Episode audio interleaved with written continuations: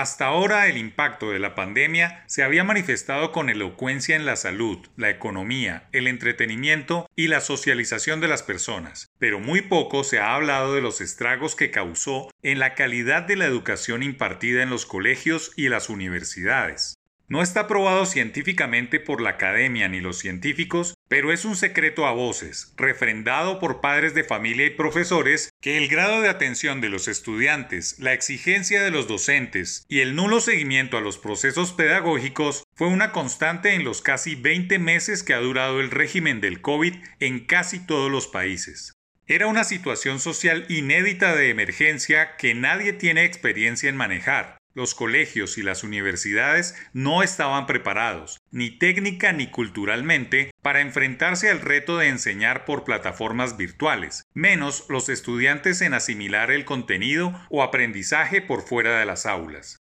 Los profesores, que no han reinventado su forma de trabajar desde hace 300 años, según Yuval Noah Harari 2015, también tuvieron que darse sus maneras de llevarse sus clases ante una interfase que muchos no dominan, pero lo peor es que ni tenían retroalimentación real de sus audiencias. Entre más jóvenes los estudiantes, mayor es el nivel de distracción, problema que se convierte en procrastinación cuando se lleva a la secundaria, pregrado y posgrado. Del tema no se habla mucho entre las autoridades educativas por el crónico tira y afloje entre las buenas intenciones de las políticas públicas, los sindicatos, los estudiantes y los profesores, pero es un imperativo no solo para reparar la calidad de los conocimientos impartidos en virtualidad, sino prepararse para una nueva eventualidad. Si el teletrabajo o trabajo en casa llegó para quedarse, esa sentencia cada vez más escuchada no se aplica para la educación. Por ahora las clases y el conocimiento virtual funcionan muy bien en algunos posgrados a distancia, pero no es lo aconsejable para los niños de primaria, los jóvenes de secundaria y los universitarios de pregrado. Menos en un país como Colombia, en donde los computadores portátiles potentes son un lujo, la señal de Internet es deficiente, los celulares no tienen señal al 100% y las licitaciones para dotar a las regiones de buenas conexiones se enredan en la capilaridad de los corruptos.